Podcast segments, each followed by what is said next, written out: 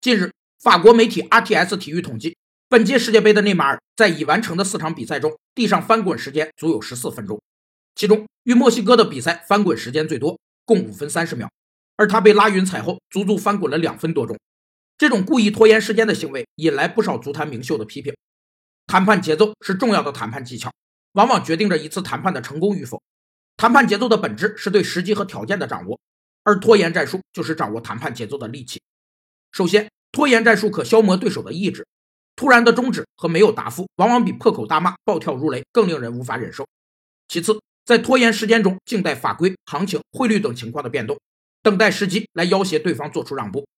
第三。时间是谈判中最主要的压力来源之一，拖延战术可向对手施压，对手迫于时间压力，可能会做出更多让步。内马尔四场比赛全部打满全场，共被侵犯二十三次，平均每次被侵犯后，他将花费三十六秒的比赛时间。